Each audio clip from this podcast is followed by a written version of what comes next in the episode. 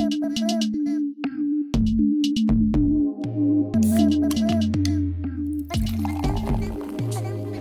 好，欢迎来到吧噔吧噔，我是零一。今天我又邀请到了土狗，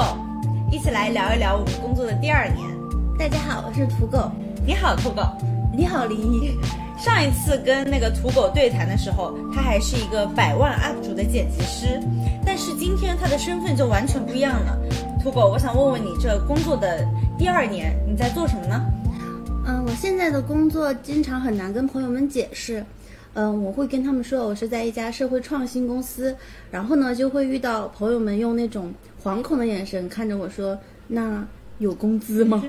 就是，然后我就会说：“不不不，这不是 NGO。”然后就说我们是这，但是真的很难解释我是在一家什么样的公司工作。我我我尝试一下，嗯，我尝试一下，比方说有客户来了，我要怎么跟他介绍？对，嗯。我们是一家社会创新公司，然后我们的使命呢是激发年轻人向上的创造力。为了达到这个愿景，所以我们就要把年轻人聚集起来，然后让他们很想去做一些好的举动。那要做什么呢？所以一方面我们会去跟大公司合作，做一些有关于可持续的、帮助社会变好的一些策略，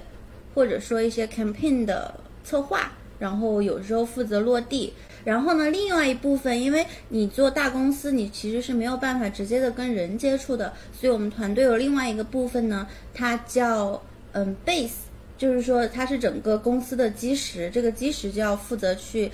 做各种各样的活动，嗯，出文章，怎么样把人连接起来。呃，包括林一，他最近参加我们公司的那个街心花园计划，这个计划感觉又要介绍一遍是什么东西。反正就是一个把不同的人聚集起来，大家一起研究这个城市的各种议题。然后这个也是我们公司 base 小组发起的一个东西。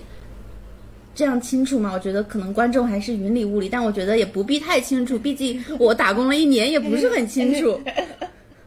那你现在在这个公司里面的角色是什么呢？我在这个公司里面的角色主要是，本来我是想抛弃视频的那所有的工作，然后到一个全新的领域嘛。但是我们公司刚好有遇上了他想做视频的这个契机，不知道为什么全公司好像又只有我一个人比较擅长做视频。然后他们就说呢，现在希望你暂时把百分之六十的精力放在视频上。我只能说好，嗯，然后呢，百分之四十呢，就是在做这些和人连接，包括说线下的活动，呃，还有在，比方说你们那个群里担当一些气氛，呃，说哇的角色，嗯，嗯，就是这样，这也是你的工作哈，对，我觉得是的，嗯，就是要让参与我们的人觉得有人回应他，有人响应他，嗯，然后我讲一讲我这一年在做什么。去年这个时候，我好像就已经在泡泡骚了。嗯，然后今年呢，我还在泡泡骚。去年陈琳就说他可能很快就要离开泡泡骚。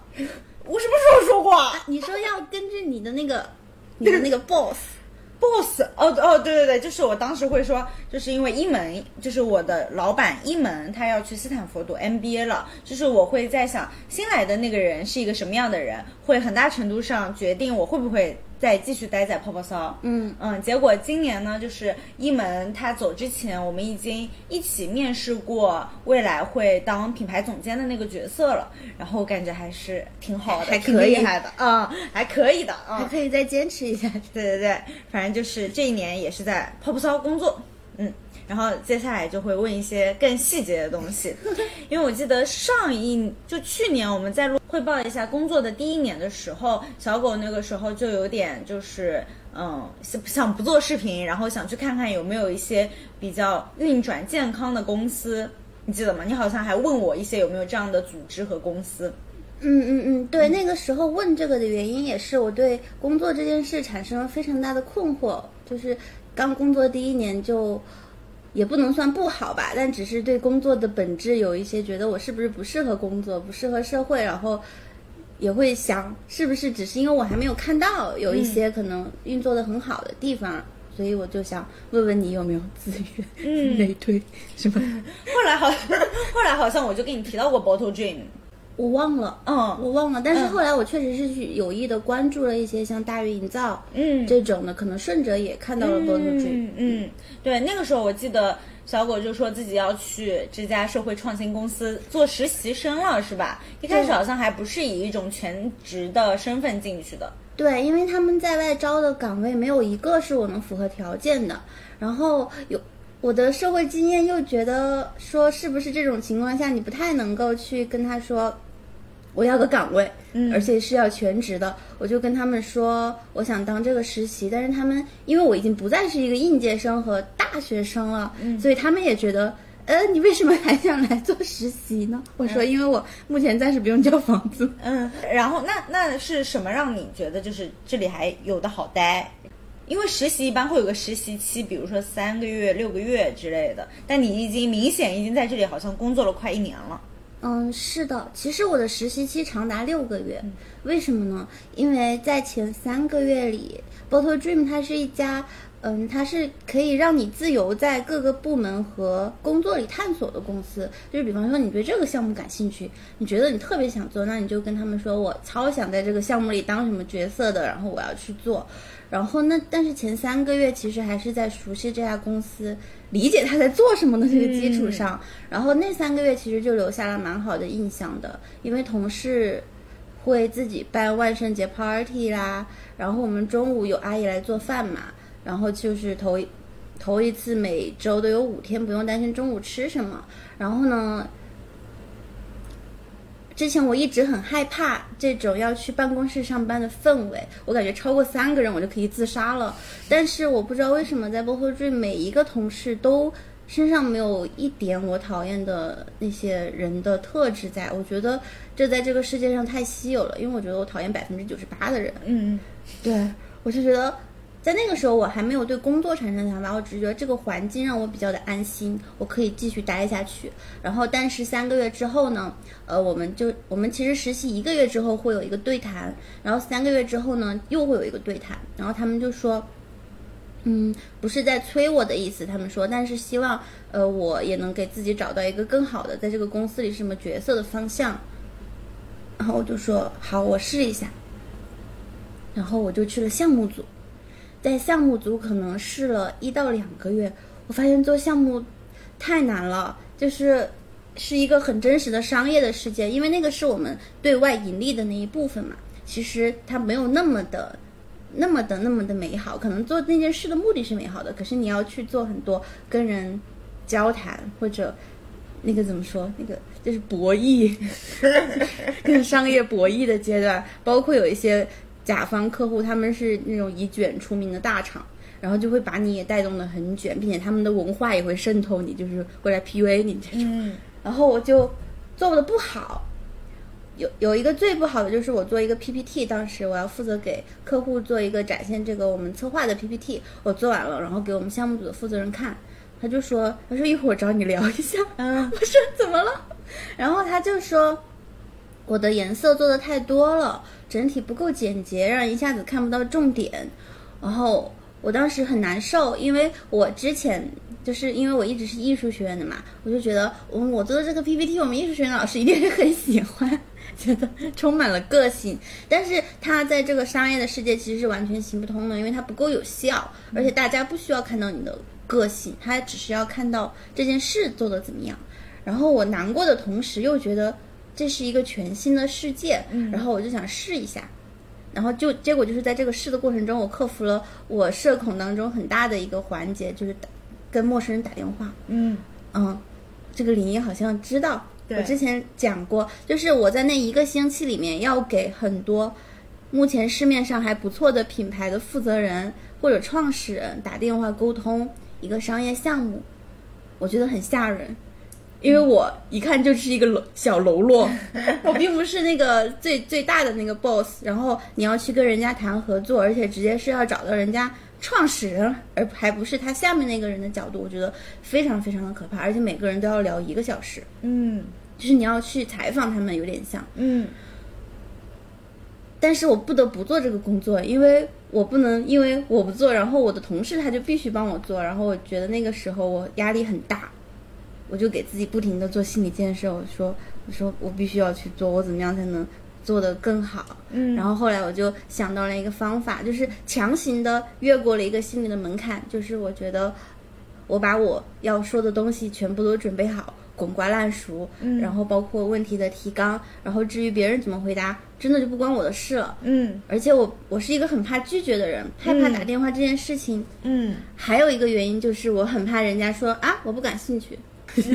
我觉得很吓人。我我是一个多害怕拒绝的人呢。我以前下地铁，比方说地铁外面停着单车，其实很有可能是有故障的，对不对？嗯我可能因为害怕被单车拒绝而不去扫，就是有可能故障的单车，我会一直走到那种堆了一大排的，嗯然后我确信它一定是一个能打开的东西，我才会打开。我以前就是这样一个非常、非常脆弱的人。嗯嗯，但是现在我不了，我就觉得，呃，你拒绝我最好快一点，因为我可以给下一个人打电话。哦，然后我就不知道为什么就那一个星期之后，我就再也不害怕打电话了。然后我跟我妈妈讲，她就说，她说我觉得挺好的，她说至少你有在这个公司里去试一下以前你没有机会做的事，而且我妈觉得我的性格有必要被社会整治一下。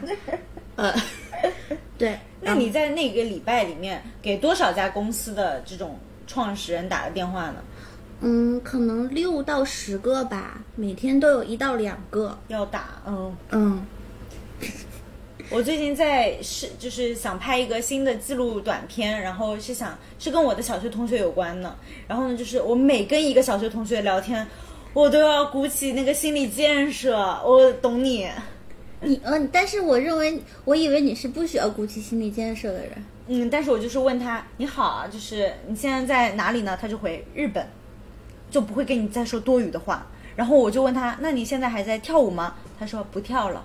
然后呢，我就说那祝你好。他说谢谢。你这个就是很害怕，就是 就很害怕，就是你要推动跟他的交流。嗯，那这种事情是在你以前的人生里你就很害怕，还是说它其实是比较少见呢？所以你有点不太会应对。嗯，就是基本上主动交流的还是跟你比较熟的人，像这种你已经就是七八年没有讲过话的人，你还是会有点害怕的。但但是我也没有说害怕到哪里去，因为我接下来就跟他讲，我们来视频一下，然后 我们就视频通话了。我想啊他也很害怕，他不知道 你要做什么。哎，确实确实，他可能也很害怕。对，啊，继续，然后嗯在项目组做了一个月，我确实很不开心，不开心到我找我们的 COO 就是深聊，然后我们 COO，嗯，我们 COO 对这件事情的反应也决定了让我觉得我接下来一段时间还可以再待在这里，就是他听了可能半小时到四十分钟，我讲我的工作梳理了一下，然后我哪里不好哪里好。然后他就拿了一个电脑出来，他一项一项的把我目前经手的事情列出来说，这里你可以怎么做，和这里你可以，但是他不是那种 educate，他不是在说教你要怎么做，因为我是跟另外一个项目负责人在合作，他说这个负责人性格是怎么怎么样的，他可能有一些你不知道的，他可能更喜欢独揽一切，但是他不是觉得你不行，他只是想，嗯、他其实是一个不太想麻烦别人，他觉得会麻烦到你，干脆他自己做了。然后他就说，那你可不可你可以这样帮助他，你可以用这样的方式询问他，然后他还会再次的在对话中跟你提醒说，我不是在教你做事，只是我可能。比你更了解这个人，减少一下你们沟通的成本。然后聊完之后，他也会肯定你的能力和付出。然后你就那一个小时之后，你就拿着一个可以指导你未来至少半个月到一个月的工作的方针就离开。然后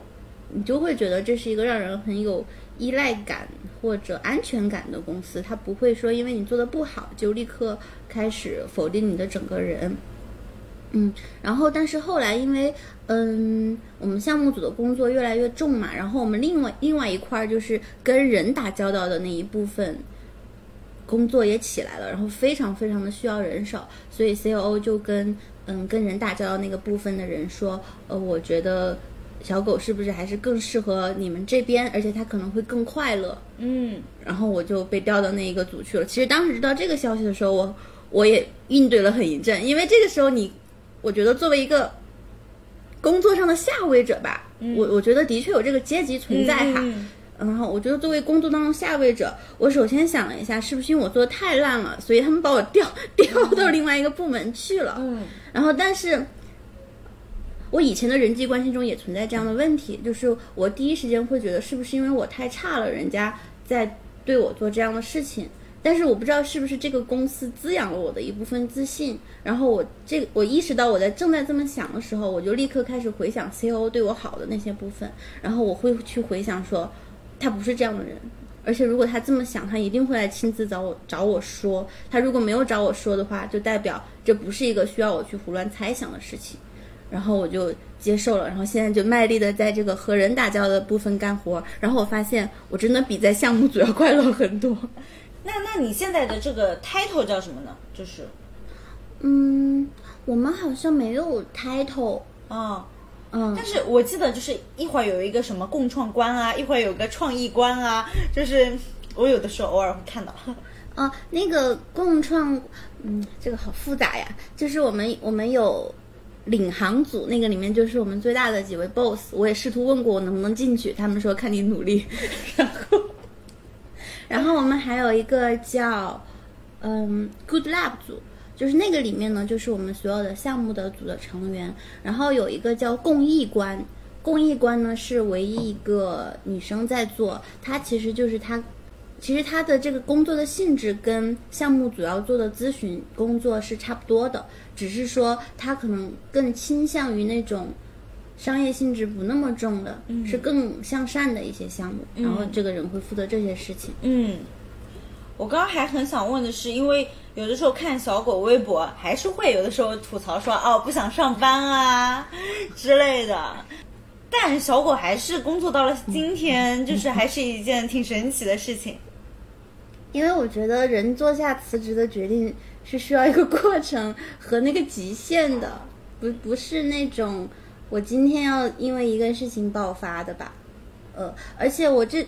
我已经换了两个工作了嘛，所以我也在想，我不喜欢工作的本质原因到底是什么？如果我只是一直在换，或者说一直在避开一个根本的问题的话，其实我是永远不会让自己满意的。嗯，对。所以我觉得这个问题没想清楚之前，我可以持续的去分辨它，然后并且有一份有收入的工作。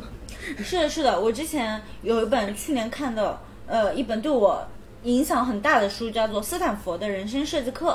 但是我不喜欢这个名字，人生设计听起来听上去，我觉得陈琳在研究什么成功学啊？对对 对，但但但我自己给他改了个名字，就很像你们会做的那种，我就觉得它是人生工作坊，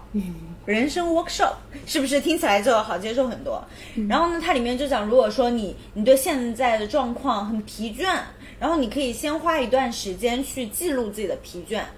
嗯，就是你可以，比如说我和小狗现在正在录播客，但也许我现在为此感觉很沮丧。那其实有可能是哦，会不会是小狗的原因让我觉得很沮丧？还是说我们现在身处的这个环境、灯光，然后或者说我们在使用的工具我不顺手？就是你可以细分那个环境里面的细节，到底是什么让你产生了疲倦感？然后你这样子罗列了以后，你就会更了解自己嘛。如果说你都还不知道是什么东西让你疲倦，那你很有可能进入的下一个状况还是会重蹈覆。嗯，你做的之之前我跟你吵架那一次，你做了那个表格，是不是它也是针对这个改变了？哦，对对对，那个改呃那个表格我是那个就是融合了这个人生设计课里面的一个就是工具。你要不要就是先讲一下？因为怕他们完全不知道就是这个表格是什么。哦，有道理还是要解释吵架这件事。吵架也可以之后聊。然后这个表格呢，就是它，我管它叫充电表格。这个呢，我要 credit to 这个芒果这个表格的制作人。他是一个，他说他从来不写日记，他就是记自己的表格，记自己这个时刻，然后他感觉自己的电量如何，然后充电的话，充电的原因是什么？嗯，感觉耗电，耗电的原因是什么？然后我就是，嗯，用他的表格又分分出来一行，叫做情绪，就是我就感觉。嗯，人有很多情绪，快乐都有很多名字。然后我就是想通过记录下那个瞬间，把自己的这种充电感以及分辨一下自己的情绪和这个事件对应起来一起记录。嗯，然后这也是那个斯坦福人生设计课里面教你的一个方法。嗯，然后后来呢，我就用它了一段时间，我甚至想把它做成一个小程序或者 App，可以让更多人使用。但是后来发现，就是你只有心情不好的时候才会想记它，你心情开心的时候你就不想记它。好像是是的，是的，是的。那你有发现什么吗？就是有什么东西是会让你耗损之类的共性？嗯，有的。那段时间，我对我对我的工作也有了一些倦怠。虽然说这个项目我非常喜欢，然后在这个项目的嗯 idea 和这个执行过程中我都很喜欢，但是一一一旦到了就是这个东西都做成了，你要去通过传播去扩大它的影响力的时候，这个是我我我完全不会的事情。嗯，就比如说，如你做了一件好事，如何让大家知道你做了这件好事，这个我就不会。嗯嗯，那段时间一门他也感受到了，就是他就说，他就找我一对一，然后他对我说：“零一，我跟你就是工作那么久，我知道你很有热情的时候是什么样子，也知道你有点想回避一件事情的时候是什么样子。”然后他就跟我讲了，他之前以前在公司里面也是他一个人要开线下门店，他是怎么就是做完这件事情的。然后后来我就觉得，哦，其实原来我也是可以在工作中掌握主动权的，就。比如说，我也是可以求助的呀。比如说，我也有一个亚太负责人，或者说你想要什么，你都是可以主动去说的。然后我就真的后来就试着这么转变了一个思路，就是嗯，我以前可能说了一次，然后比对方没有接住，我就会不想说第二次。我就觉得你想让员工更好，但是你根本没有听进去，你在放屁，我会这么觉得。但是后来呢，呃，其实比如说亚太负责人他也很忙。然后呢，他就会说，如果你真的很想把这个事情做成，你就可以提第二次、第三次，就是你的终点是想说我们要如何把这个事情做成，而不是就是说谁应应给你那个帮助。嗯，对，嗯。然后我就想到，就是我在泡泡骚的工作时间也确实是我待过的最长的一个组织或者说企业团队。然后我就感觉，你你你在这儿，他并不是一直坚定的说我可以在这儿，其实期间也会有很多情绪的起起伏伏和怀疑，但是他总有一个新的理由让你，哎，还有奔头那么一阵子，不管是做的事情也好，还是你可能嗯可以做更多的事情，就是总有一个盼头让你，哎，又往前走了几步，又待了一会儿。然后你会发现，你在一个商业体里面，你可能就是需要一段很长时间的一年两年的时间，这个周期让你看到你以前做的事情在后面有了结果。就如果说我像以前一样，我干个四个月、半年，我就要换到一个地方去，我可能就看不到那些变化了。嗯，我觉得这个也是，呃，上一年我们也谈到，就是说。当时说的是这份工作里还有我可以吸取的东西，我就可以继续在这里。但是当如果我的投入已经小于了我可以吸取的，那可能就是最终离开的。我觉得这个道理在今天也比较的适用。嗯，就是你刚刚提到向别人求助这件事情嘛，然后也是波托 Dream 教我的。因为其实在我眼里，向别人求助，尤其是在工作场合，等于麻烦别人。然后我以前非常抗拒做这件事情，而且做的时候我就是我很难受，我觉得我给人家添麻烦，然后我无以为报，恨不得当场跪下。嗯嗯。后来我跟嗯也是跟我们 C O，他真好啊，跟我们 C O 聊天，我说我不太会求助别人，但是嗯我也感觉我不求助别人好像这件事情很难推进。他就说他说他说我不管别的公司怎么样，他说但是在 Bottle Dream。只要你求助别人，我说我们，呃，他说我相信我们大家所有的工作里有百分之十的时间至少都是用来去帮助别人的。他说，而且，嗯，我们是很乐意的。然后他说，如果你求助了，人家觉得很忙，他说他们会告诉你，他说对不对？嗯。他说，但是你不去求助，他们永远不知道你需要帮助。他说，因为大家都有自己的事情要做。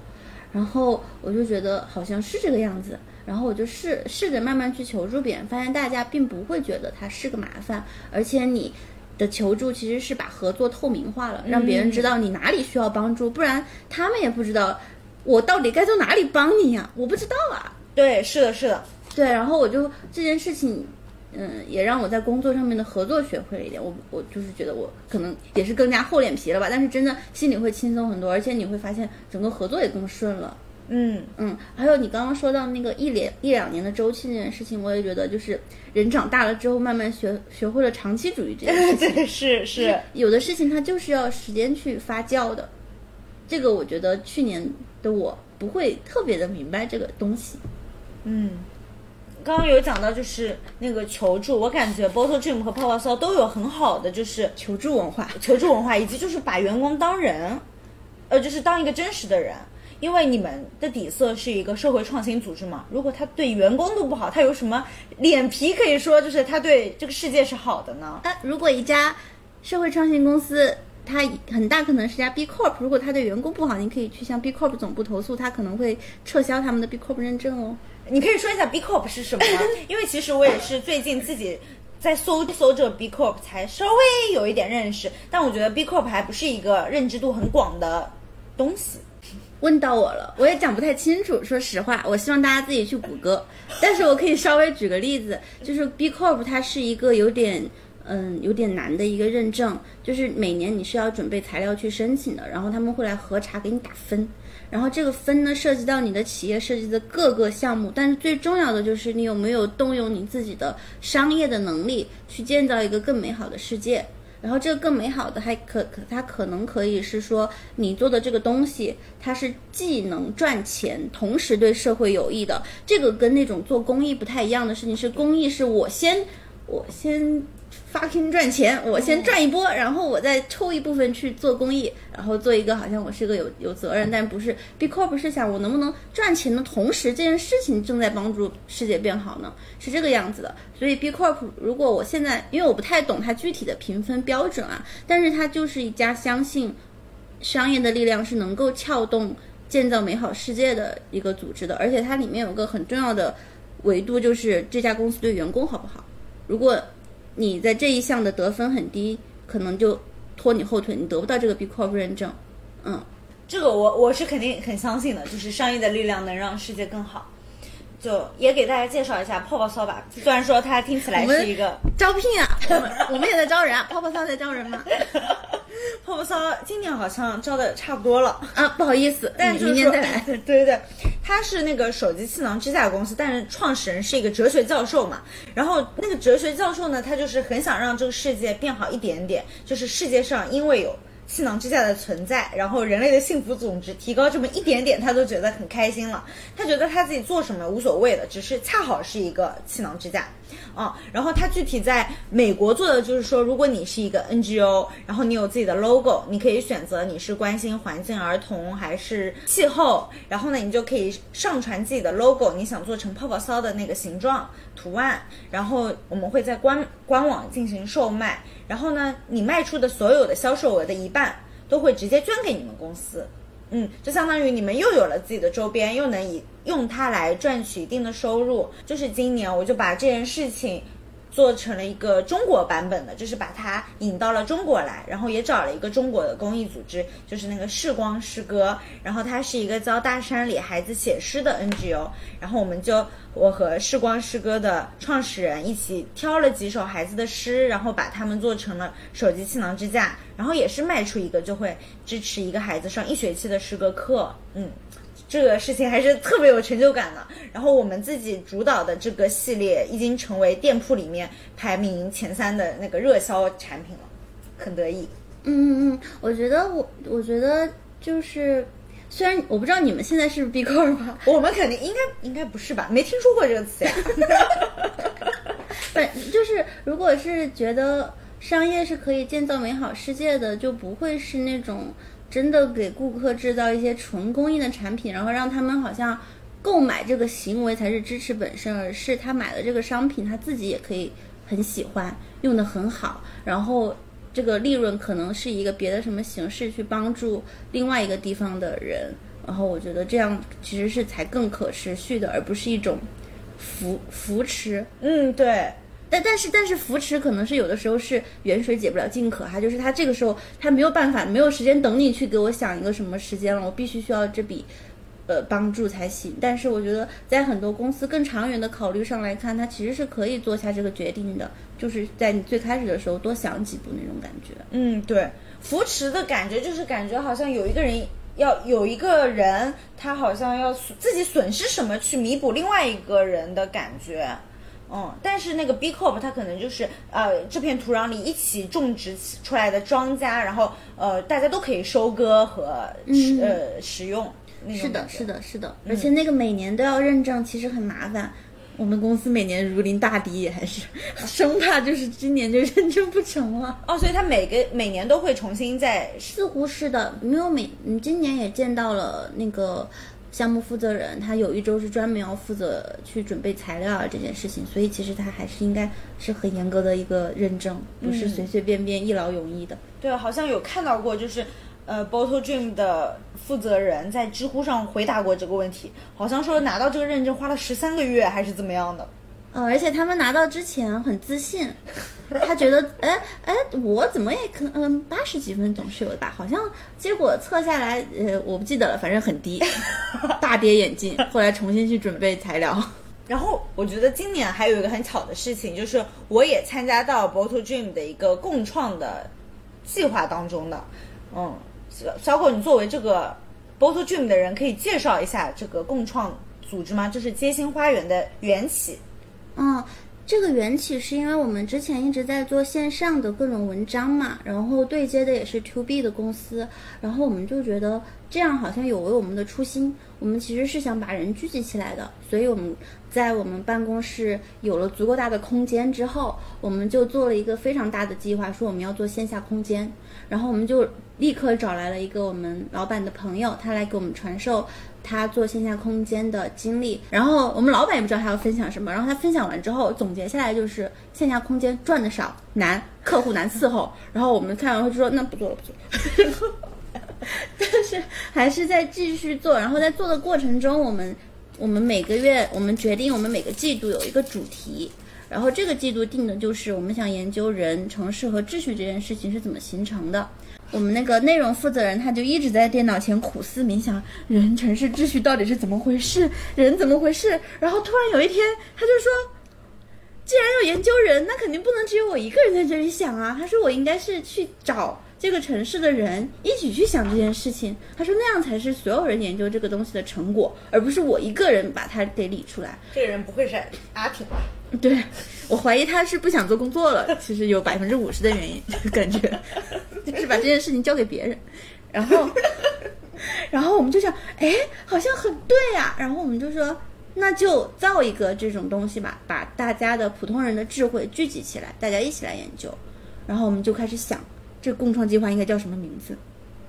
我们想了很多，后来我们就想到广州有一个地方叫街心花园，他就说大家没事儿的话就会去那里面走一走，而且它是存在城市里面的一个绿洲一样的感觉，而且这个花园里什么样的人可能都会有。我们觉得这好像就是我们理想中的一个赛博世界的形态，所以我们就发出了一个招募，说希望想研究这个议题的人，对城市有兴趣的人都来报名，我们大家一起来做。推进这件事情，但是因为我们也是第一次做这种共创知识型输出，也不知道该把控到什么程度，所以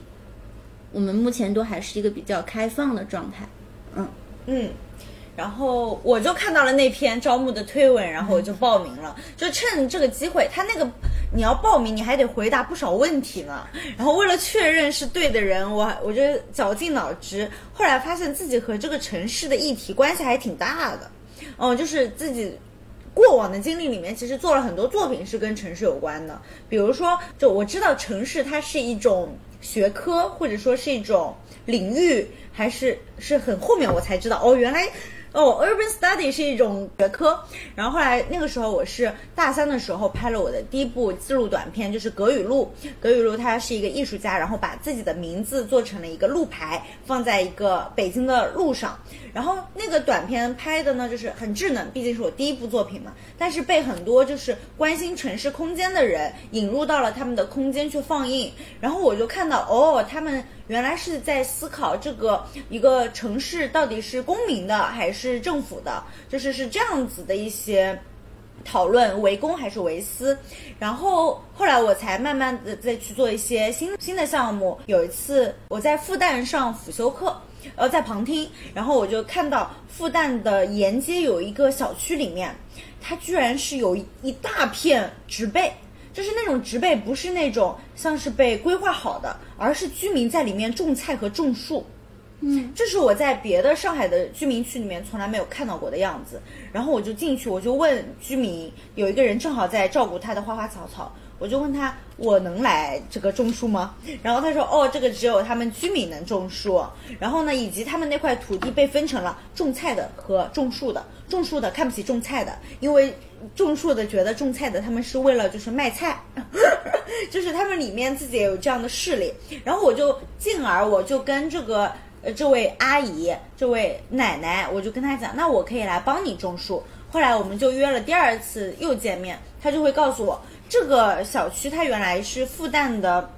这叫什么？就是校舍。嗯，物业呢觉得这个是校舍的学校的，学校觉得这一块是物业管的，对，所以它就有了一种就是谁都不愿意管，它就变成了一种边缘地带。然后在这种边缘的情况下，就会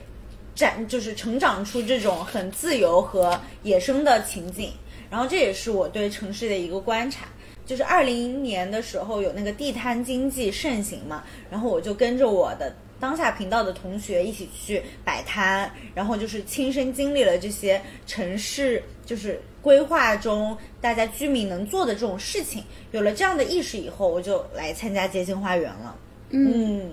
如林一所说，我们真的设置了不少问题，然后最后筛选出来的人，因为我们也要保证最后他那个共创氛围是好的嘛，所以嗯，不太可能是谁报名就直接进来。然后我们其实也经历了一番自我的讨论，就是我们。我们不愿意它是一个基因化的筛选，所以也不是那种什么谁学历好就来，而是，呃，就像呃，有点像你这样的，他是做过了一些他自己觉得有趣的事情，有点像没事儿找事儿的那种事情。然后那这种人，我们相信他是有热情去探索城市的，我们就会觉得那这个可能就是对的人。然后，而且，嗯，感觉每个人他做过尝试的事情都是一种。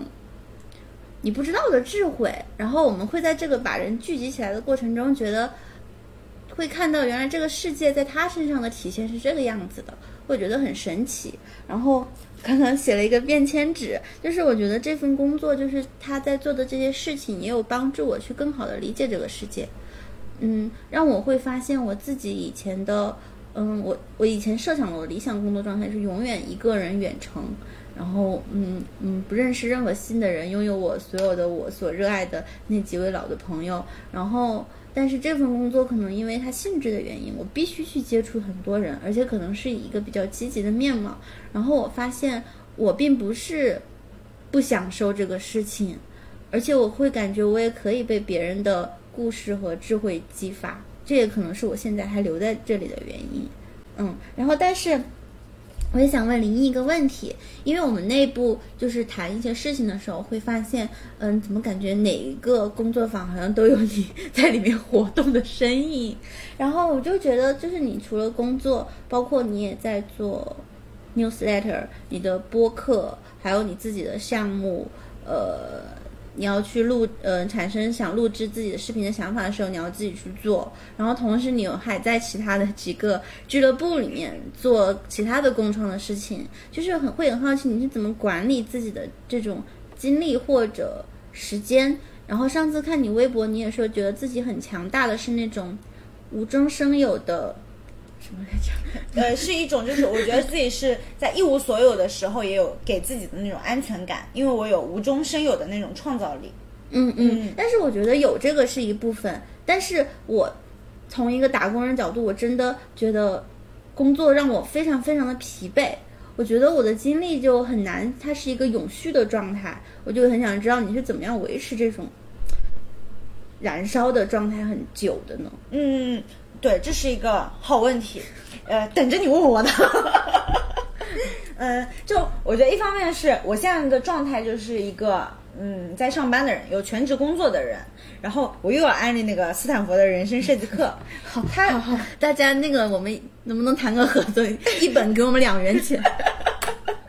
它里面有一个很好的就是方法，就是它也像你们设置那个街心花园的共创一样，有很多小的 section 可以帮助你理解自己。然后像有一个，他是说你先写一个工作观，就是你觉得你为什么要工作，工作是带给你什么，什么样是好的工作，你大概写个一两百字，你对它的认识。然后呢，你再写一个叫做你的人生观，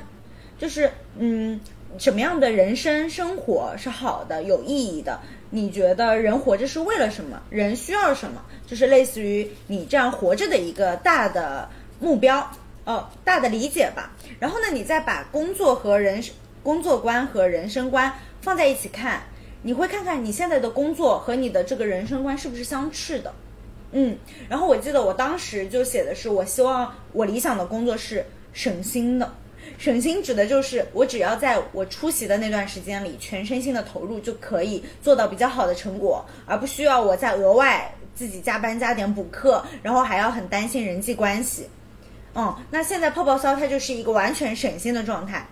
我知道，当我每天八小时投入在泡泡骚工作里，我自己有成长，并且我是嗯不工作是饱和的，就是我是能在里面很认真的工作，且他的不管是上下级还是同事之间的关系都是很好，会滋养我的那种，所以他就保证了我不会有额外的疲惫，就是哦工作的时候我就是非常健康的在工作，那我剩下的时间我都可以去探索我想做的事情。因为上一年我其实也在工作之余做了很多事情，但是我意识到那些很多是我接活，就是我是接他人的委托去拍摄一些短视频啊，或者说纪录片，它不是我自发的一个想创作的东西。我今年就想着我有这个播客，然后我就自己我自己会给自己写个人 OKR，好吓人呀！您您继续讲，但但但是我不是给自己设目标，就是我我是给自己设一个 routine，我觉得就是有一个自己稳定的节奏，我应该把注意力放在什么身上？比如说我有一个很大的 O 是个人身体健康。嗯，然后这里面就会有一些，比如说运动的频率，然后体重的，呃，可能比如说体重在什么范围内，然后呢，就是因为如果你一忙起来，你可能你就会忘记自己身体需要被照料这件事情，所以我就是在年初自己设目标的时候，我就给自己设了这样子的愿景嘛。你有一部分可能可能是个人的成长和探索，有一部分是工作上的成就，有一部分是身体上，还有一部分是关系上。关系上指的是你和朋友以及你和家人，这些都在我的这个。呃，计划当中，所以当我在这个年初很宏伟的时候，把这些都罗列下来的时候，我就会知道，哦，我作为一个人，我就是要管很多很多事情啊，就这些都很重要，我不能因为某一部分而忽略另一部分，所以我一开始就有这样子的认知。然后今年我更多的重心是在做一些自己的内容，比如说你说的 newsletter 和播客，嗯，但是如果说你一直要。呃，又要写 newsletter，又要写播客，然后你还要工作，听起来就是忙到爆炸了。然后我就给他设置了一个频率，嗯，比如说 newsletter 我是每周更新更更新一篇，然后呃播客的话，其实一个月更新一期也不是什么很难的事情，嗯，就是它是有错落的。然后同时呢，嗯，也是得益于这个上海风控吧。你没办法接视频的活了呀，然后呢，我那段时间我正好做 newsletter 的时候是今年年初，我特别想在这一年用文字呃就做一些创作，然后就搞了一个 newsletter，每周发一篇。然后我一开始会就是嗯想把这个每周的 newsletter 都做得特别好，然后我的男朋友麦麦他就说你不能在这件事情上花很多很多时间，比如说我我我的 newsletter 是每周四上午发。其实我每周可能为他的工作就是两小时，就是我每周四上午七点钟起床，把这个东西给写了发了，这件事情就结束了。听上去不是很适合让你的读者听见。不是，不是，但是因为我的 newsletter 很多是约稿，就是我我的那个主题叫做大人的坚持魔法术，所以我有一部分是，嗯，比如说我一天我其实可以约完我一个月的稿件啊，嗯，就是。我，但是我就是日常要发现那些坚持的大人，然后并且约稿，然后其实很多事情它就是交叉着完成，不需要我一直费心力在上面。因为麦麦跟我说，如果说你在这件事情上无止境的投入，它就不会变成一件可持续的，你每周都会发生的事情。嗯，所以我对 newsletter 的期望就是我每周更是一件持续的事情。嗯，然后除了呃这种日常更新的节目，呃波登波登，还有大人的坚持魔法书，我现在还真的就是因为我练习写作而获得一些就是去媒体上发表的稿件，然后那种呢可能就是一种嗯嗯怎么说呢是作品了，我就觉得我有看到过有一个人他是这么说的，如果你太注重频率的话，你很有可能做不出很好的作品。但如果你只在乎灵感，那你就可能哦一月份写了一篇，八月份写了一篇，其他时候你又没有沉淀。所以我给自己定的就是 newsletter，它就是日常的浇灌。然后当我有想发现什么东西，想把它酝酿成一个作品的时候，我就会找一些合适的平台或者机构，看看能不能嗯把我的文章放在他们的船上，然后让更多人看到。这就是我对自己的一个内容的规划。嗯嗯，怎么说？嗯，不错，不错。嗯，呃，我觉得你说的，我觉得 newsletter 你的一周一次对你自己内容的浇灌，这个是一个很好的东西。因为我发现，当年纪渐长，我会发现我非常容易忘记我没有写下来的事情嗯和事件，甚至是人。有的人我三天前见过，他跟我打招呼，我已经不记得是谁了。就是我觉得很可怕这种事情，就是你以为自己记得住，但是它已经消失了。所以，就是我做了一个有点像你做那个情绪追踪器，我做了一个叫“小狗的生活日报”的一个表格，就是我也会在里面写，嗯，之前我是分周一到周五，然后是有每日事件，然后最右边是有一个每日心情记录，然后还有一个影响力因子分析，就是说那些每天强烈影响我的事情，然后我要自己去反思到底是什么归因在影响我，然后我就发现，在这种表里记录，它它不是一个。是逼迫你每天去完成，要写的很满。但是你只要每天去记一个东西，你写起来，你会发现你就自己把想法就梳理开来了，然后你就获得了一个自己输出的那种过程。而且我是一个那种我说出口之前我都不知道我是怎么想的人，确实，对我必须我必须说出来，所以我的写作过程是一边就是自己对话，然后一边这样念着说的，然后我会发现，哦，原来我这个东西我刚说出口。我就已经知道我想要回答什么了，但是我如果一直不说，我这个回答它就是不会出来，我就是这种人。是的，是的，嗯，然后我就觉得，如果有机会的话，是可以给自己建立一个这种表格或者机制去记录事件的，哪怕是每天很傻的一些开心的事情，然后你一年之后回过来看，你会发现，就是心里还挺开心的，有这么明晰的自己生活的痕迹的记录。对对对，我同意。而且你不会觉得你做这件事情是一种目标吧？对吧？嗯，对你其实是享受的。我觉得我写那个大人的坚持魔法书以及记录的那些人，他们都不是说硬要坚持什么事情，只不过他做这件事情摩擦力就是很小，就是他会从中获得正反馈。我觉得他就像骑车一样，你一边骑，你一边运动了，你一边还把目的地给达到了，就是这样一件快乐的事情。嗯，而且我觉得今年应该是比去年要艰难一点，就是在一些世界的时事方面。我不知道林一他在面对就是世界的时事方面他是怎么样，但是至少在我们工作的第二年，听上去还有点嗯偏稚嫩的这个年限上，就已经遇到了觉得世界上发生了很多了不得的事情，无论是战争或者是突如其来的风控，我觉得其实对人的影响都是非常非常巨大的。所以在包括对工作的影响哈，因为像我们线下空间直接停工了三个月，然后各种项目也被取消，一度面临财政危机。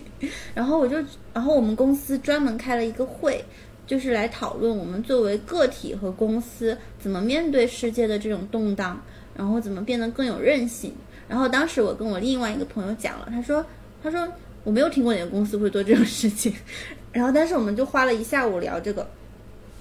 然后我就觉得这些事情恰好也碰上了我心态转变的一个年代，就是以前我不知道我会怎么面对，我可能就是烂了，就是烂了，我觉得世界都烂了，世界就毁灭了。可是今年我就觉得我会去想，就是包括要怎么面对世界不确定性这个事情，我看到很多媒体都在讨论或者是发文章，然后我当时在那个公司开会上面，我就说。我当时恰好看了人物写的张伟丽的一篇文章，就是说张伟丽她在夺冠之后，她又去打比赛，但是她输了嘛，然后她就发现是自己的心不定，这个不定是因为他来到了一个全新的环境，面对一个不是他的主场，然后所有的人都在嘘他，他发现自己心里定不下来，然后所以后来他又回到了那种修行一般的训练里面，然后当他准备好再次去的时候，他。我不知道写的是不是真的，但是他文章里面是说他真的觉得那些声音已经被他摒除在外了，他只他非常清楚自己要做什么，而且当他被撂倒在地的时候，他想的不再是我要怎么样快速的赢，或者说我要怎么去反击，而是我应该怎么做，就等等于他在俯瞰这个事情。然后我就觉得，哎，连张伟丽心都不定，我在这里为自己的不确定着急什么啊？我算哪根葱啊？我就想，我的心灵脆弱是有原因的，他就是一个很很需要呵护的宝宝。然后，然后我觉得。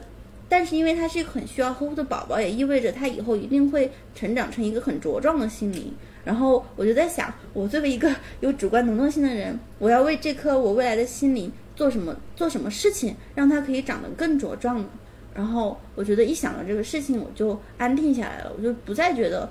不再去怪自己的心灵很脆弱，而是我是可以也保护他的。呃，我觉得很奇怪的是，我不认为心灵是我人的一个工具，我好像觉得它是一个跟我并肩作战的伙伴。就是我的性格里一说，就是这一年发生了很大的变化。我觉得有一个变化就是，我把我身体的很多部分都看作跟我一起前行的同伴了，无论是心灵还是过往有些自闭的性格，我都觉得他们是在跟我一起走。有的时候我就会想，那我也应该负起照料他们的责任，去在发生事情的时候保护他们。然后我就觉得，在这种情况下，我变得越来越像一个稳定的大人。嗯嗯，其实是很好的事情。我觉我觉得是的，包括这件事情也缓解我的容貌焦虑嘛。我就是，嗯，我回国之后就胖了很多，然后我一度非常伤心和难过。后来我就觉得。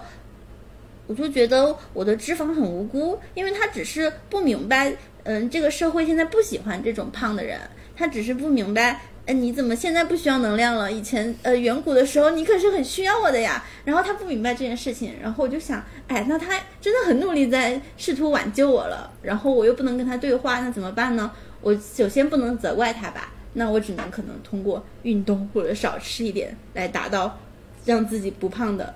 目的，而不是在那里怪脂肪不懂事。你你很漂亮呀，嗯，我就是眼神闪躲。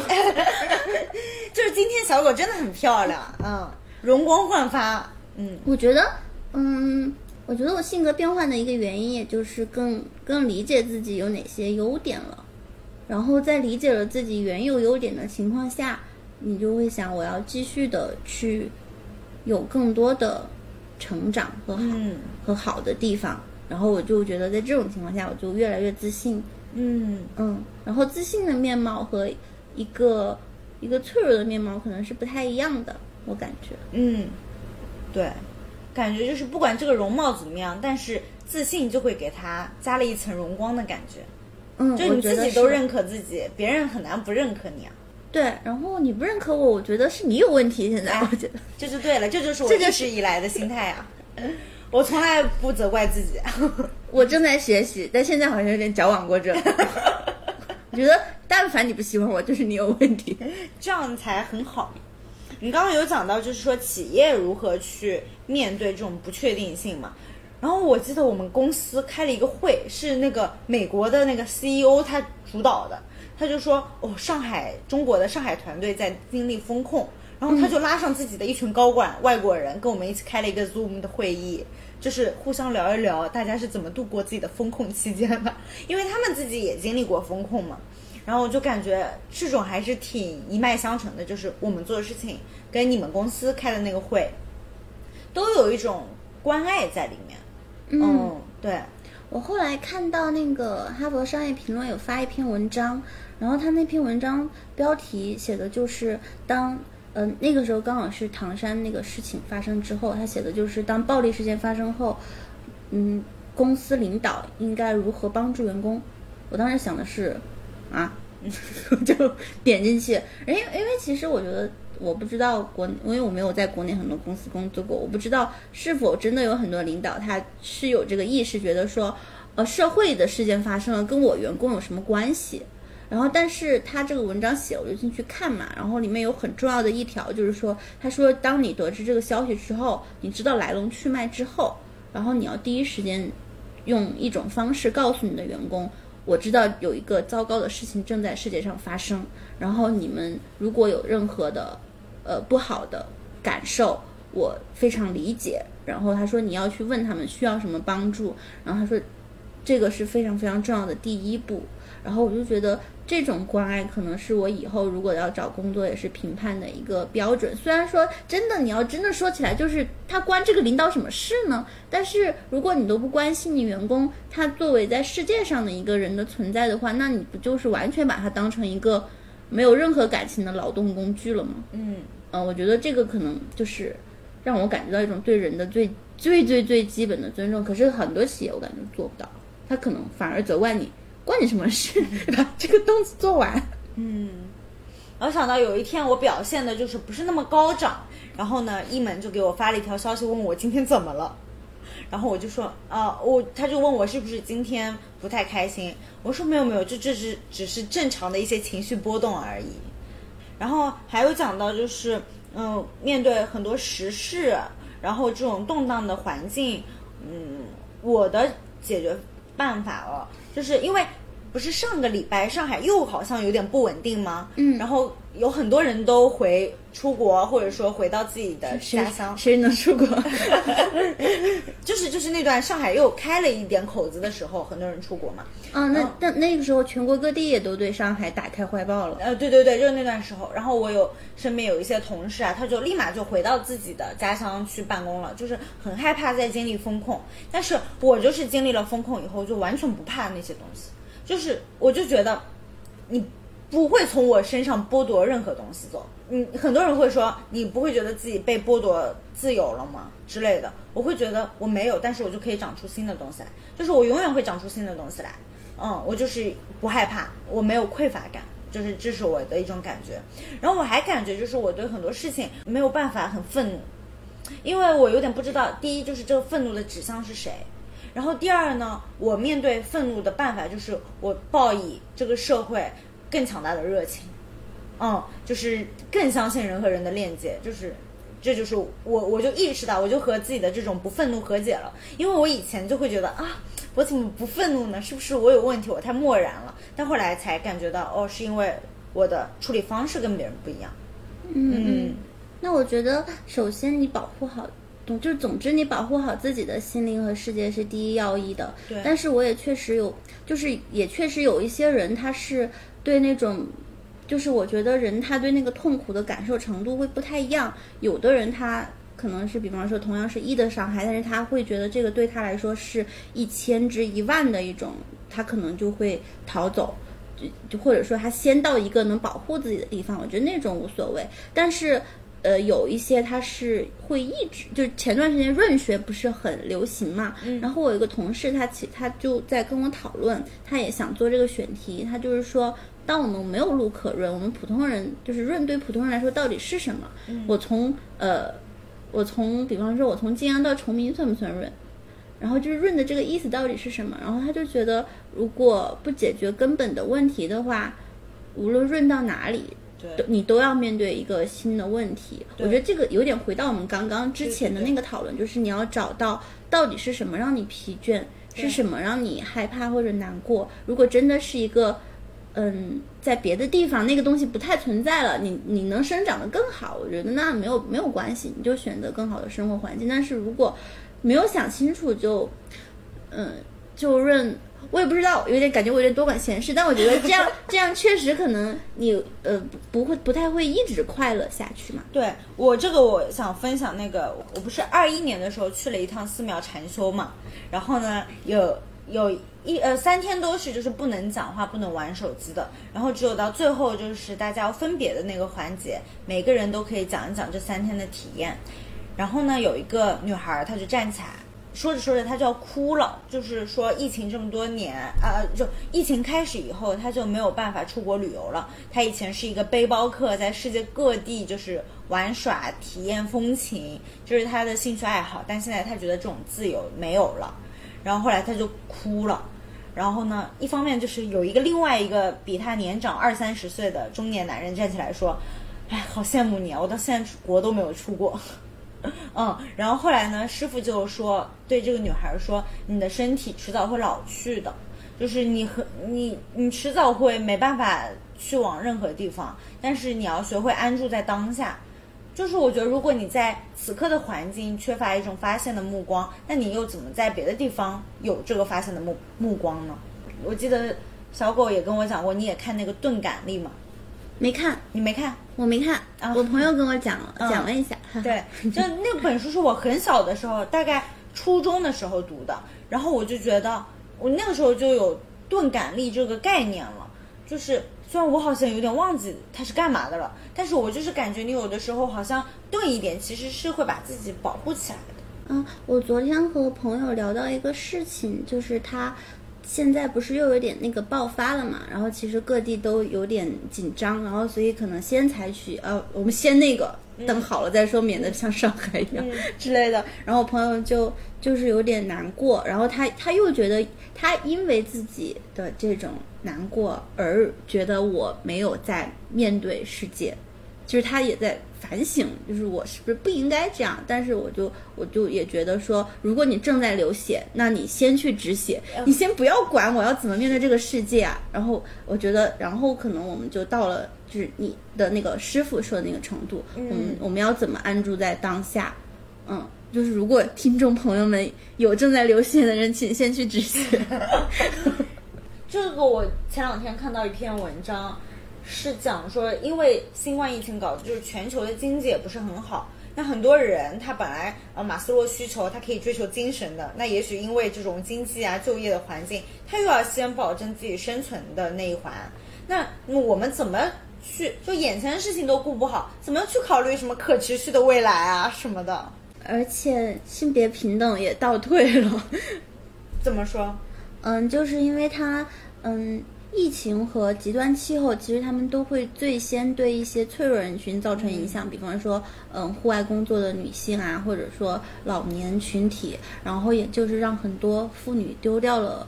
来源，然后在他们本就弱势的情况下，比方说丢掉工作，就加大了一个经济差距，然后所以全球的之前我记得。我可能记错数据啊，但隐约是之前我们是达到了只需要九十九年就能缩呃消灭性别差距，现在是一百三十二年，就因为这几年的原因。嗯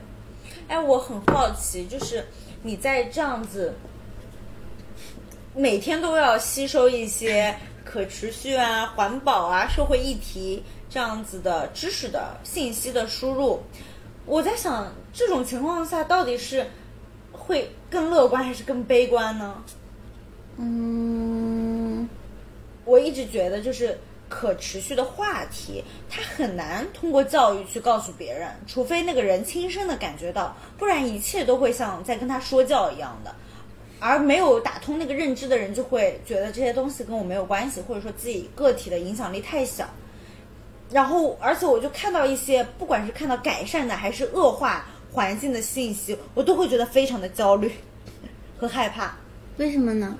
因为，嗯，如果他在改善的话，我就会觉得他，嗯，需需要改善，但是感觉还需要好久好久。然后恶化的话，那我就更觉得害怕。我觉得作为一个，因为我以前对气候变化完全不了解，但是进这个公司，我们之前有一个计划是建社会创新词条，因为大家有太多词语，他们根本不知道什么意思了，然后也不知道关于这件事情有多少人正在做什么事情，然后我们想建立这个词条计划，我我一个人就就因为这个被强迫的知道了一些词的代表的意思。我觉得我没有变得更悲观，因为我觉得。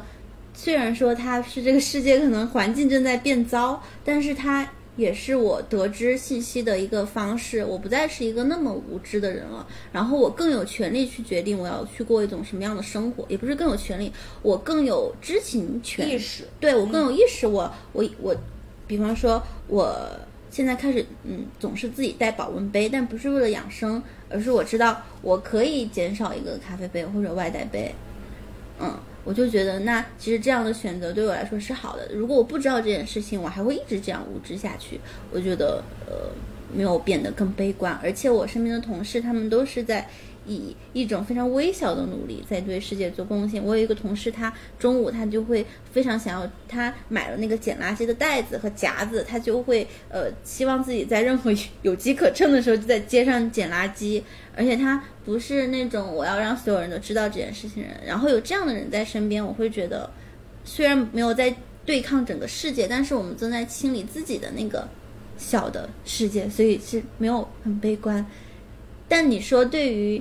各个国家来说，我是很悲观，因为我们要研究，嗯，像 COP twenty，二十几啊，我忘了，反正就是全球气候大会那些国家的态度，然后我们跟一线的人去聊，各个国家都是那种，然后我们那个时候就会觉得，可能没有什么太大的 希望，但能怎么办呢？嗯，是，只能安住在当下。对对对，就是刚刚你讲到，就是能做的微小的事情，比如说我们就是开放堂食，甚至以前就是呃堂食存在的时候，我们就是一直就是能出门吃就出门吃。但其实你发现，对于普通来说，你点外卖它也能满减，它吃饭的成本是小很多的。你要出去吃，尤其是我们这个公司附近吃的，你打底五六十块钱，就就我日薪少去三分之一。嗯，这个这个我们之前开过一次工作坊，就是有个女孩儿，她介绍自己，然后她本来想说自己是环保主义者，但是但是但是她说我觉得我不配，她说因为我总是点外卖，她说但是我真的没有时间做饭。然后他说：“我真的觉得更便捷。”他说：“我有时候就是会忘记带杯子啊，然后怎么怎么样的。”然后我们同事忍不下去了，他就拿过了话筒开始安慰他。他说：“如果你对自己如此苛刻的话，你可能是坚持不下来一件事情的。”他说：“你就是要包容自己。比方说，我今天想点，但是我出去了，已经是伟大的一步了。”然后他说：“只有这样，你的行为才可能更可持续。而且我们公司，说实话，下午大家呃一周大家都会点好几次奶茶的，就不是那种每个人都是什么面目严肃的环保主义者。但是其实这样的氛围下，你我觉得你会更持续，而且你会吸引更多人来。大家不会觉得说，哎呀不行，他们他们一进去就是那种修行模式。嗯，对对对。”可能还是得维持你现在的一些生活方式的情况下，再做一些小小的改变。嗯，而且我觉得也也是那个用长期主义的目光去看待。你哪怕一周少点一次，那你自己万一这样坚持很久，是不是就是很多次？嗯，是的，嗯嗯。然后。我忽然又想到那个共创的事情嘛，嗯，因为后来就是 Bottle Dream 呢，他就是找了一些街心花园的积极分子、热心市民，我当然找事，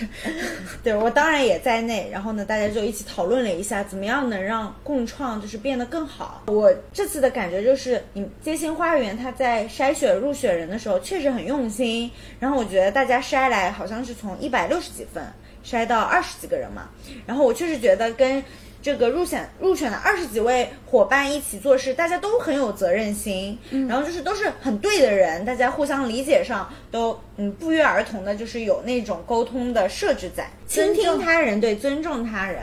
然后，但是你会看到，在这个情况下面，也不是所有人都能积极参与到最后的，就是当然每个人有自己的事情。然后我意识到，就是说，可能维持你航行的那个东西，绝对不是热情。或者兴趣，就是兴趣，它只能带你航行两周、四周，嗯，两个月顶多了。但是你真的要把这件事情做长期，本质上还是信，就是信念。你相信这个事情，就比如说我做那个不花钱过周末，我本质上是相信我们已经拥有了我们想拥有的一切，我们可以不用消费就可以休闲，可以交往，然后过周末只是一个。日常生活中的切入点，我们我们也为此苦恼。就是你会发现，精心挑选的人，其实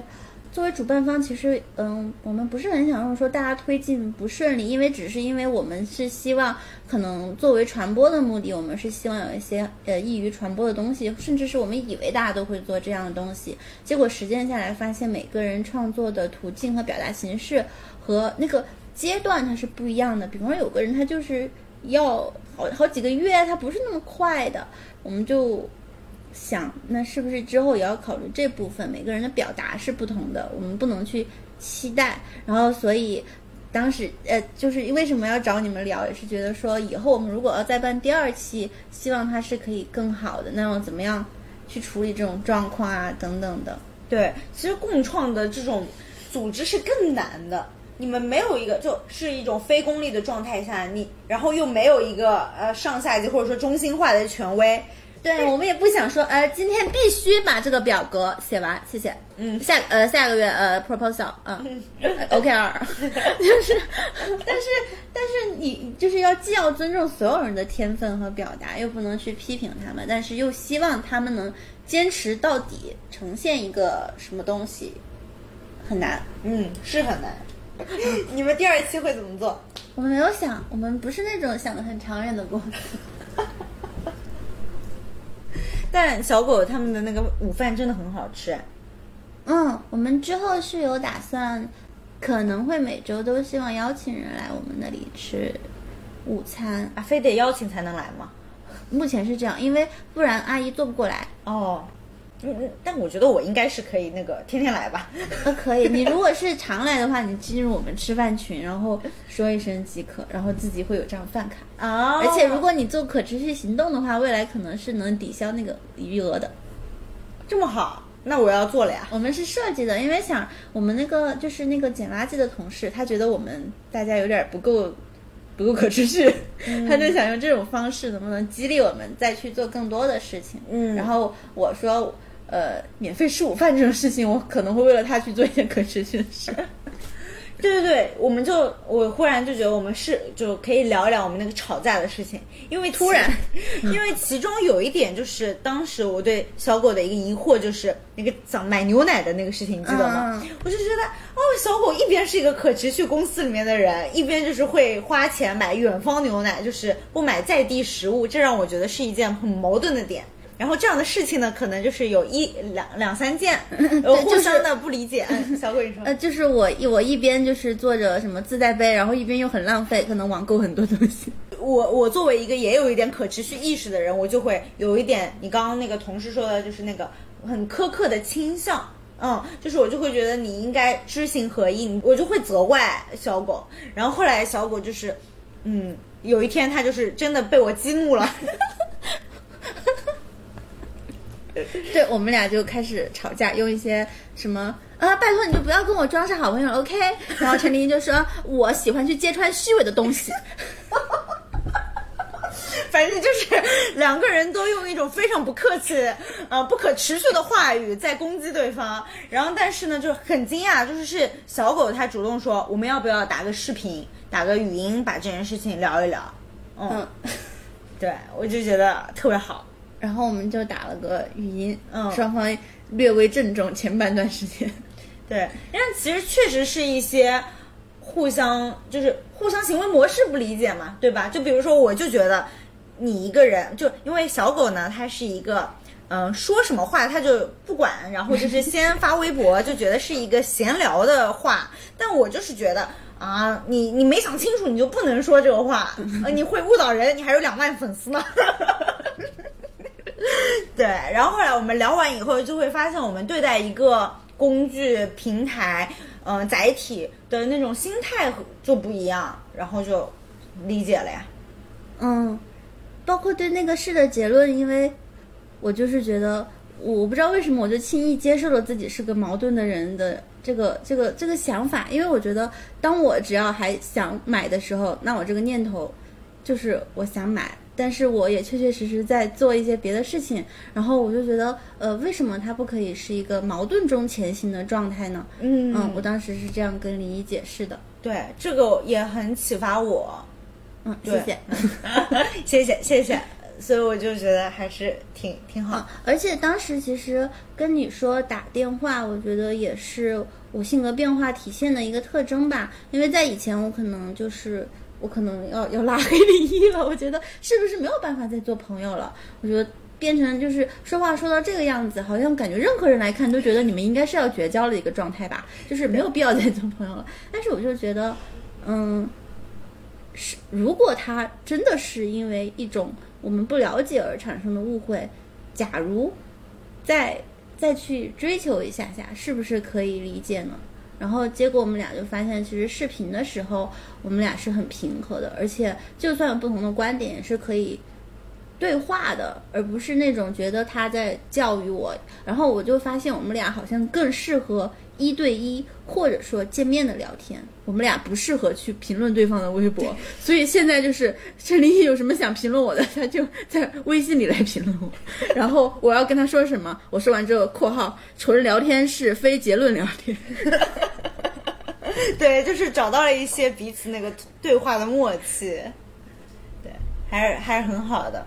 哎，那我记得你有一次好像因为工作是什么，好像又找了一些朋友聊天，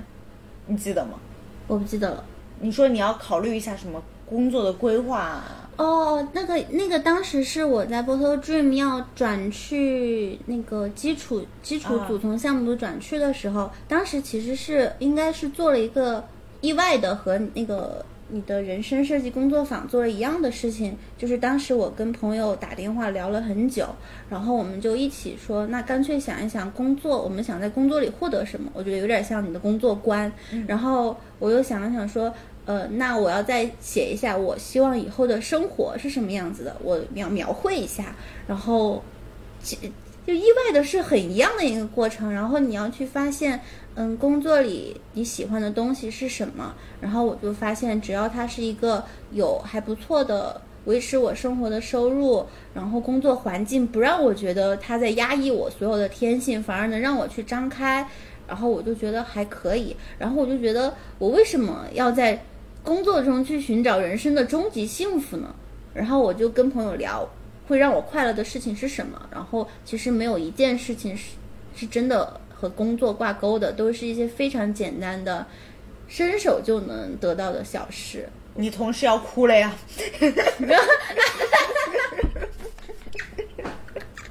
就是没有一件是必须通过工作场合才能完成的，当然也可以，这些事情也可以和我同事发生。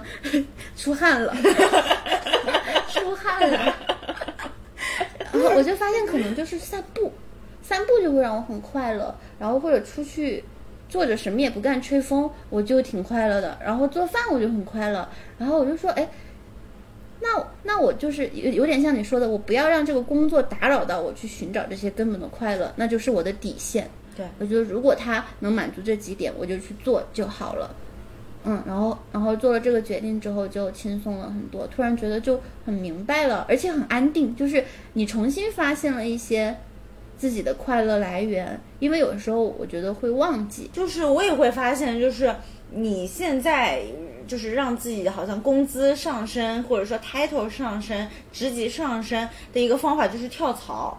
对吧？其实就是你跳槽，你是能比较快的获得一些呃进步、线性的进步。但我就觉得我已经在一个我很想待的地方了，那我就没有办法通过这样子频繁的跳槽去获得晋升，我可能还是得嗯在这里承受一点缓慢。嗯嗯，我觉得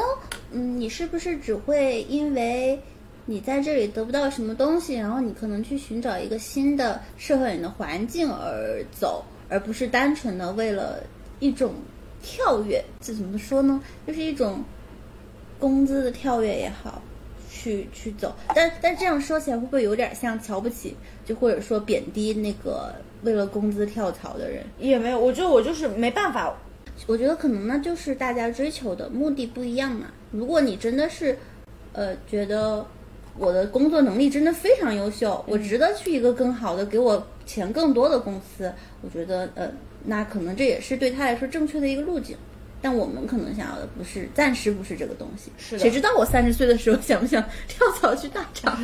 到时候小狗阿里营销负责人。大家好，我现在在阿里当 PX。呃，回一个麦麦电话。嗯。Hello。哦，好的好的，我来开个门，你已经到了。好的，好的，在二楼吗？好的，好的，来了。大家好，林一现在去接她的男朋友喽。我一个人坐在这个桌子上，准备喝一口水，并且偷吃一口刚刚在楼下买的美味面包。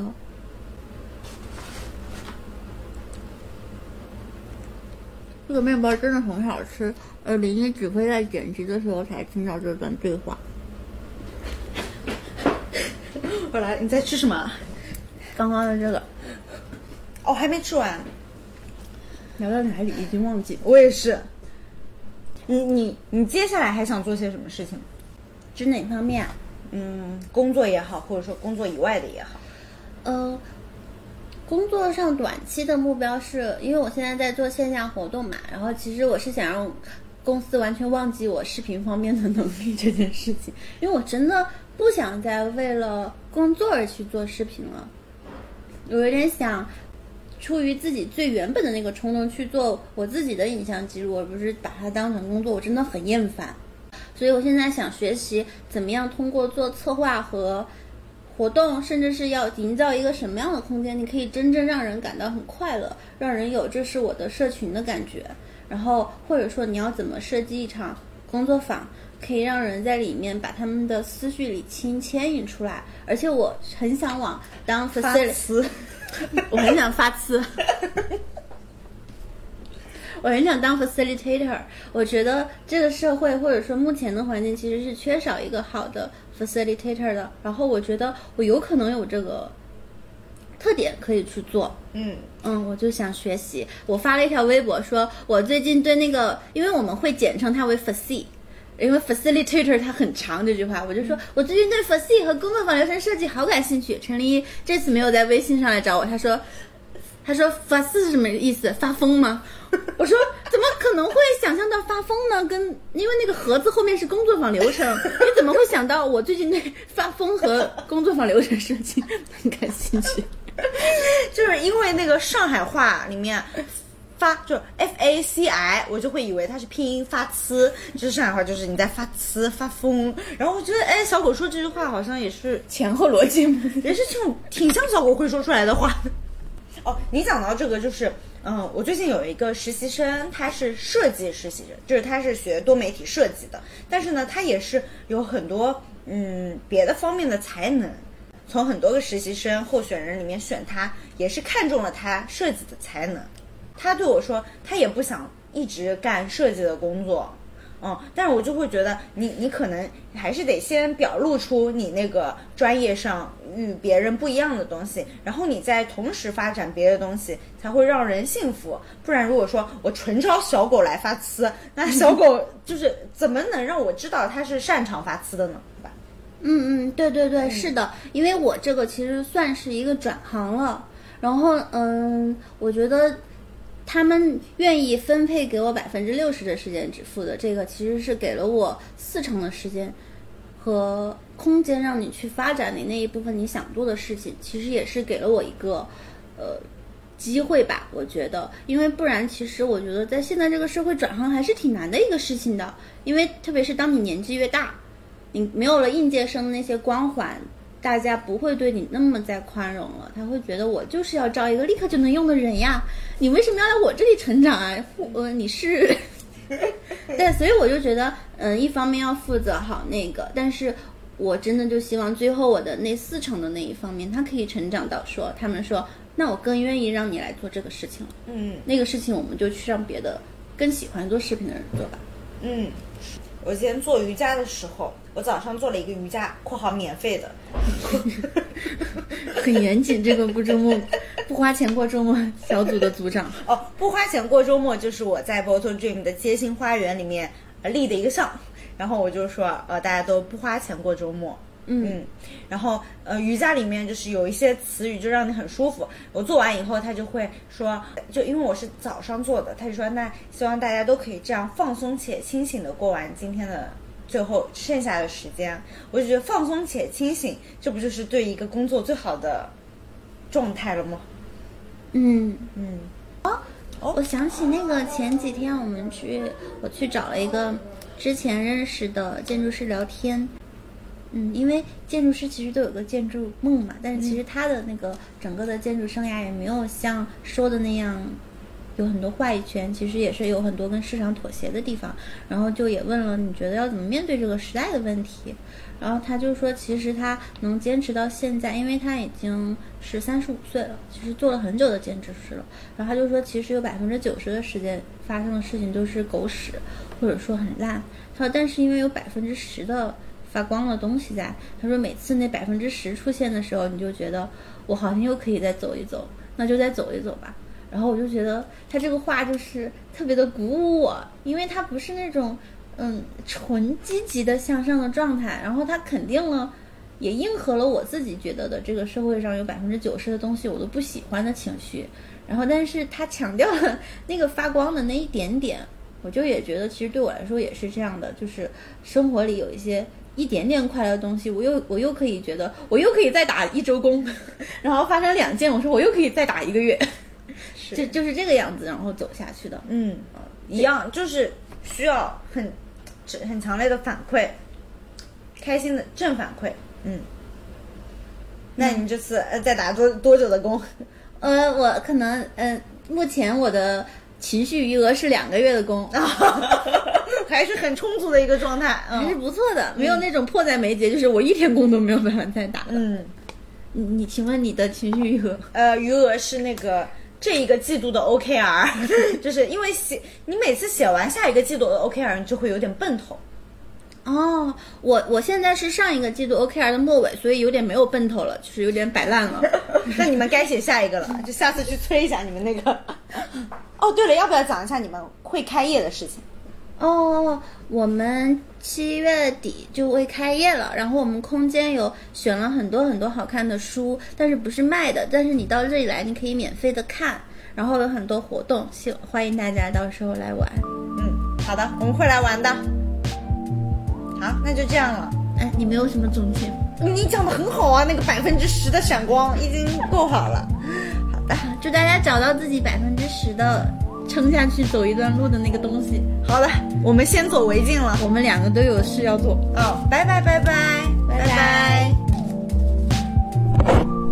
又聊了多久啊？好吓人呀！好吓人。